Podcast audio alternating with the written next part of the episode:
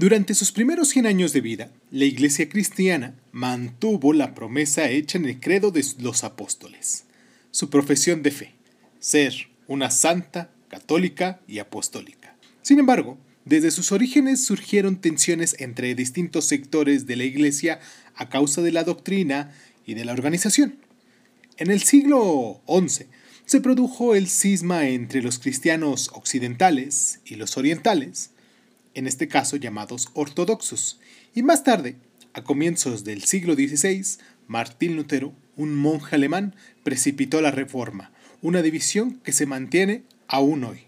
Cierra los ojos, cierra los ojos, cierra los ojos, cierra los ojos. Si escuchas que alguien se acerca, no temas, todo estará bien.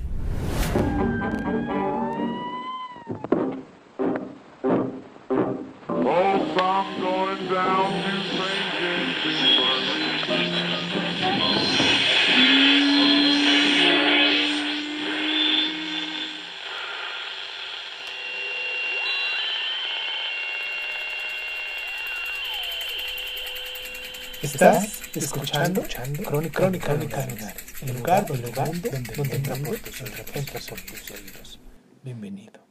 Hola, ¿cómo están? Bienvenidos a Crónica Lunares. Yo soy Irving Sun y en esta ocasión, como bien saben, de Martis Dies, martes 31 de agosto, tenemos nuestro programa de religión y en él pues vamos a abordar los temas de la reforma, vamos a hablar un poquito sobre Martín Lutero, sobre la Biblia vernácula, vamos a hablar sobre la iglesia anglicana y vamos a hablar sobre la contrarreforma.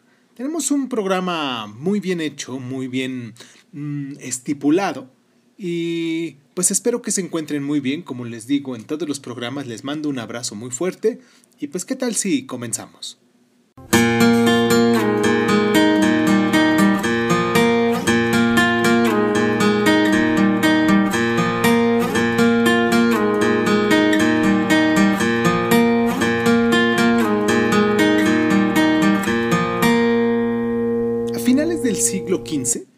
El papado parecía un poco más fuerte que en ningún otro momento precedente. La exhibición de la riqueza, los encargos de grandes obras de arte y el exuberante estilo de vida de algunos papas parecía indicar que la Iglesia gozaba de una salud exultante. Sin embargo, bajo esta fachada, el cristianismo se sumía en una decadencia espiritual y moral. La desesperación que provocaba la conducta de los papas. Alejandro VI, por ejemplo, fue investido en presencia de algunos de sus hijos de relaciones ilícitas, que observaban la ceremonia sin inmutarse, por decirlo de algún modo. Hizo una serie de movimientos locales, a menudo minoritarios, que empezaron a proponer una reforma y un retorno teórico y práctico a los ideales morales originarios de la Iglesia. Uno de estos movimientos fue el Oratorio del Amor Divino, una institución de caridad fundada en 1497 en Génova por Ettore Bernazza, que también terminó teniendo adeptos en Roma, Nápoles y Bolonia. Pero ninguna de estas instituciones alcanzó la suficiente relevancia como desafiar realmente al papado. Vamos a hacer esta pequeña pausa para poderles decir los lugares donde nos pueden encontrar. Recuerden que eh, si quieren dejarnos sus mensajes, sus correos, pueden mandar su, email a los que usan mail todavía eh, a este arroba hotmail.com. Ahí pueden mandarnos sus correos para, pues espero eh, recibir de esas grandes cartas que se escribían antes con esas formas tan, tan poéticas, decirlo de algún modo. Y también nos pueden dejar a lo mejor su mensajito en Instagram, en Facebook, en YouTube también, como Crónica Lunares de Sun, ahí nos pueden encontrar y en las diferentes plataformas donde ustedes nos escuchan, que casi son todas, que estamos en Anchor, en Breaker en Google Podcasts, en Podcasts Apple, en Overcross, en Radio Republic, en Spotify y en TuneIn, que pues también es una aplicación en TuneIn que voy a hacer un, un comercial aquí porque es una de las aplicaciones que me gustan porque sé que ahí voy a encontrar, por ejemplo, las diferentes estaciones, estaciones de radio que, que a mí me gusta mucho escuchar la radio hablada. Quizás por eso estoy en esto de los podcasts. Y pues ahí he, encontrado estaciones de radio hablada, de, música también, de diferentes países. Y yo les recomiendo mucho que se den una vuelta por TuneIn. No, es, no me paga la, la, la publicidad ni nada, pero eh, me gusta mucho escucharlos y si me escuchan por ahí, pues también ahí estamos, ¿no? Vamos a hacer esta pequeña pausa y regresamos.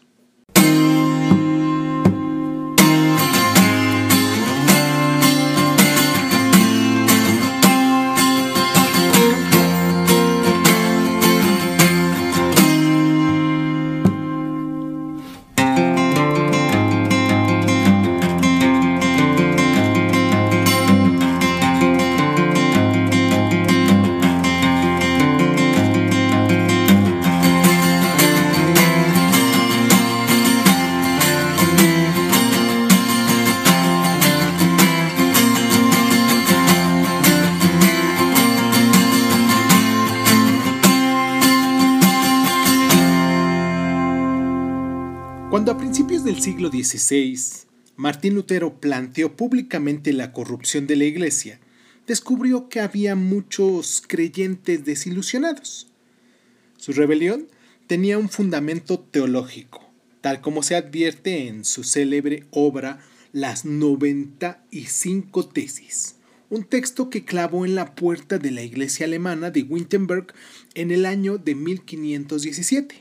En este escrito, negaba la idea de que mediante los buenos actos el individuo contribuyera a ganarse un lugar en el cielo tras la muerte. Para Lutero, la salvación solo era posible gracias a la fe en Dios. No era la santidad individual lo que importaba, sino el amor a Dios. Lutero no solo se benefició de sus notables dotes oratorios, sino también en los avances en la imprenta que le permitieron producir libros y panfletos para divulgar sus mensajes. Pero a la difusión de su mensaje también contribuyó la tendencia de Roma a despreciarle como alguien irrelevante, sin darse cuenta de que era un contrincante serio que ganaba apoyos progresivamente. Cuando los principales alemanes le ofrecieron su apoyo, entusiasmados ante la posibilidad de emanciparse del dominio del papado sobre sus tierras, Lutero se dio cuenta de que había encontrado una ayuda política muy poderosa. Gracias a la dieta de Worms, en 1521 consiguió escapar del arresto, el castigo de la iglesia y la condena del emperador sacro romano Carlos V. En consecuencia, Lutero se volvió un poco más audaz. Rechazó cinco de los siete sacramentos de la Iglesia, atacó la autoridad del Papa y abogó por oficiar en la lengua local en vez de un latín que se hablaba en ese entonces. Bueno, que se hablaba para las, las cuestiones sacras, ¿no? La brecha se ensanchó, si lo dijéramos de algún modo. Y aunque había esperanzas de conseguir el acercamiento en una reunión que se celebró en Ratisbona en el año 1541, no fue posible. Lutero solicitó que los clérigos pudieran casarse, así como independencia local con respecto al papado, lo cual parecía inadmisible.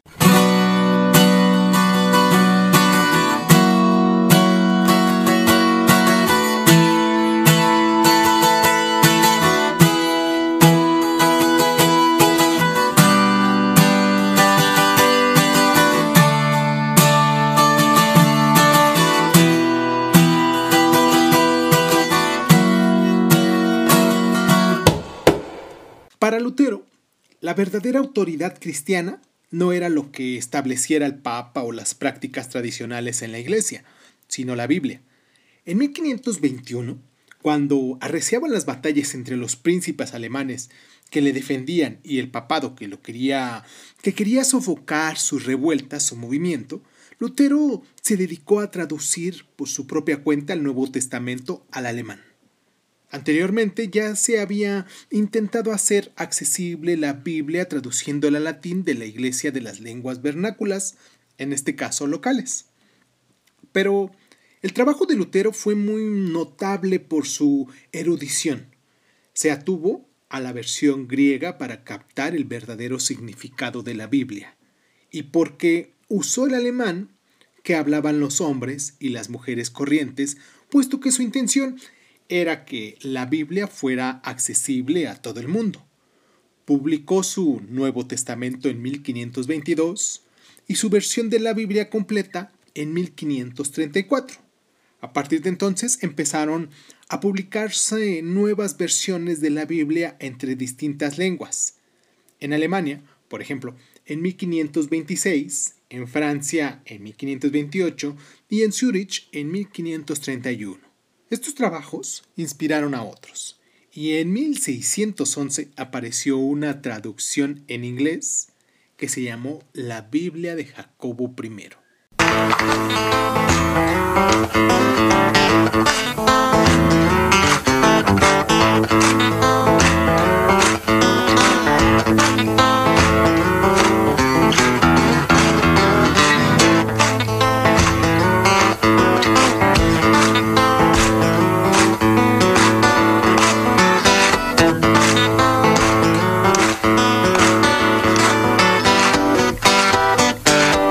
aquella época, las ideas de Lutero se habían propagado por toda Europa y habían inspirado a otros sacerdotes y teólogos como Ulrico Zwinglio y Juan Calvino en Suiza. En Inglaterra, Enrique VIII abrazó el nuevo espíritu protestante, pues le era muy conveniente. Ello le permitía resolver una disputa con el papado. Su ejemplo fue que el monarca quería obtener el divorcio de su primera mujer, que no conseguía darle un heredero varón. En este caso, si ustedes recuerdan el nombre de la reina española, de la princesa española, que en ese entonces fue la que no pudo darle un heredero, pues me lo pueden dejar aquí en sus mensajes, aquí en los comentarios, y pues yo se los voy a agradecer mucho. En los siguientes monarcas ingleses oscilaron entre un protestantismo radical, por ejemplo, Eduardo VI, y un catolicismo acérrimo, por ejemplo, María I, hasta que la segunda hija de Enrique VIII, Isabel, Isabel I, consiguió establecer el consenso que finalmente condujo a una forma moderada de protestantismo y el anglicanismo. Ulrico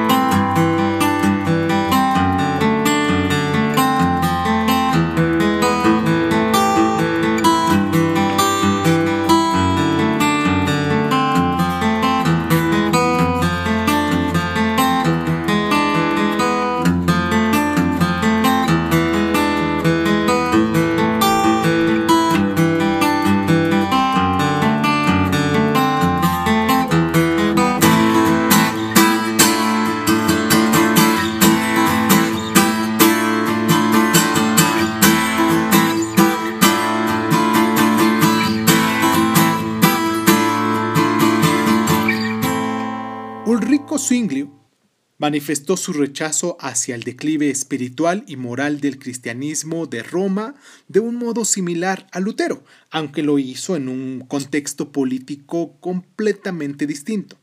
La ciudad-estado de Zürich, en el seno de la casi independiente Federación Suiza. Dejó su primera importa en 1522, al condenar la práctica tradicional del ayuno de Cuaresma, el periodo de 40 días que procede a la Semana Santa. Después denunció la corrupción clerical, defendió el matrimonio de los sacerdotes y rechazó el uso de las imágenes en el culto. Las iglesias deberían de ser austeras, Además, concedía mayor autoridad a la Biblia que a los papas, rechazaba los sacramentos y abogaba por un gobierno dirigido exclusivamente por la mano de Dios. Aunque el swinglismo fue influyente en su época, no ha sobrevivido como un movimiento definido en ningún lugar fuera de Suiza. En cambio, al teólogo francés Juan Calvino se le reconoce un papel fundamental en la fundación del presbiterianismo moderno. Vivía en Ginebra y rompió con Roma en el año 530. Al reformar la liturgia, ensalzar las virtudes de los vínculos personales con Dios y establecer una nueva estructura para el gobierno de la Iglesia que reemplazaba el autoritarismo del Papa.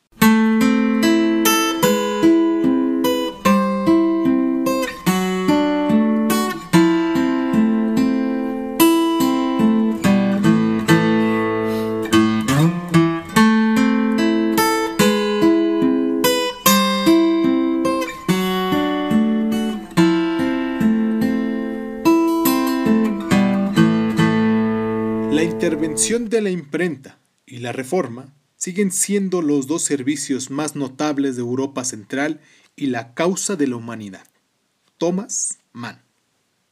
Después de la reforma, la Iglesia Católica se dio cuenta de que debía introducir algunos cambios para sobrevivir y reagruparse.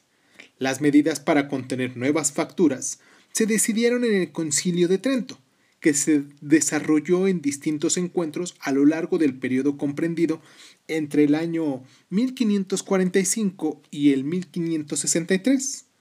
En este concilio se examinaron los aspectos controvertidos de la doctrina, se proclamó el celibato sacerdotal, se mantuvieron los siete sacramentos y se aprobó la suprema autoridad del Papa aunque se admitía que debía ponerse fin a algunos de los excesos del pasado. Así, el catolicismo se reinstauró en algunos territorios donde había perdido influencia, entre ellos Francia, Polonia, los Países Bajos del Sur y algunas partes de Alemania. Pero, a partir de entonces, la división religiosa configuró el mapa de Europa.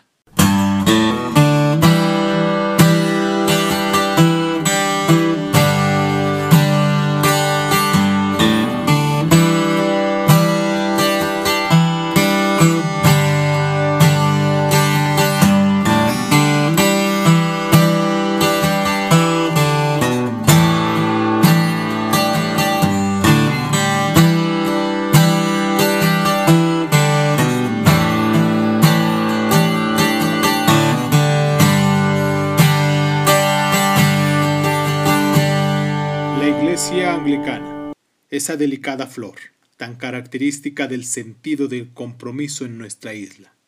Robert Bolt. Como ustedes bien saben, al final de casi nuestro programa, hacemos un pequeño, una pequeña cronología de hechos. ¿Qué les parece que, si para no dejarlo pasar esto, lo hacemos en este programa también? En 1490 se forman las primeras hermandades con voluntad de reforma. En 1517 Lutero clava las 95 tesis en la puerta de la iglesia. En 1532, Enrique VIII se desvincula de Roma. En 1541, Lutero impide que se alcance un compromiso en Ratisbona. En 1545 fue el Concilio de Trento y ahí vino una contrarreforma. Y pues espero que el día de hoy hayamos aprendido un poquito más de lo que ya sabíamos, quizás, de lo que pues nos enseñan en las diferentes iglesias y pues de aquí en adelante ya abriendo esta pequeña brecha de lo que fue la iglesia romana y cómo se fue desarrollando a lo largo de, después del, de la Edad Media y ahora con el Renacimiento, pues nos demos una pequeña idea de dónde viene el protestantismo, que son temas de las que vamos a hablar en nuestros próximos programas también, porque tenemos programado hablar sobre el papado, por ejemplo, la próxima semana, y cómo esta brecha se hizo que se abriera tanto a lo que hemos llegado hasta el día de hoy. todos conocemos a alguien que no necesariamente es católico o que profesa la, la religión católica al 100%. Hablamos de un cristianismo muy, muy holgado, por decirlo de algún modo. Les mando un abrazo donde sea que me escuchen. Yo soy Irvin Sun, esto es Crónicas Lunares, espero que se encuentren muy bien. Hoy es, como decíamos, este 31, martes 31 de, de agosto, terminamos nuestro mes con este programa, los primeros dos meses que hemos llevado, lo vamos a hacer esto o, o, lo quiero hacer de un modo, todavía uno no puede hablar del futuro sin saber de lo que le espera, pero lo quiero hacer de un modo en el que terminemos con, estos, con este diseño que hemos estado haciendo de diario, diario, diario, sacar un programa, hasta finales de año. Espero que pues juntos vayamos aprendiendo algo, al menos de lo que hemos estado haciendo, y pues que se encuentren muy bien. Eh, digamos que hay que seguirnos cuidando del COVID porque esto todavía no termina. El COVID parece ser que no se va a terminar. Parece, que sol, parece ser que solamente se va a transformar. Les mando un abrazo muy, muy fuerte, muy caluroso. Les agradezco mucho el tiempo que se toman para descargarnos y pues muchísimas gracias, muchísimas gracias por estar.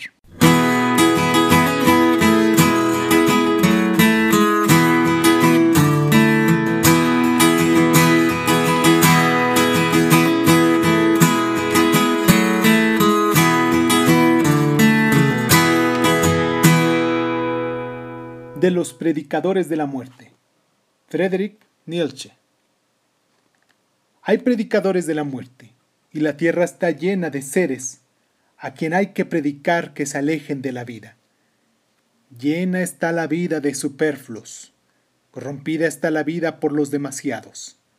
Ojalá lo saque alguien de esta vida con el atractivo de la vida eterna. Amarillos. Así se llaman a los predicadores de la muerte o negros, pero yo quiero mostrárselos todavía con otros colores. Ahí están los seres terribles, que llevan dentro de sí el alma de presa, y no pueden elegir más que o placeres o autolaceración, e incluso sus placeres continúan siendo autolaceración.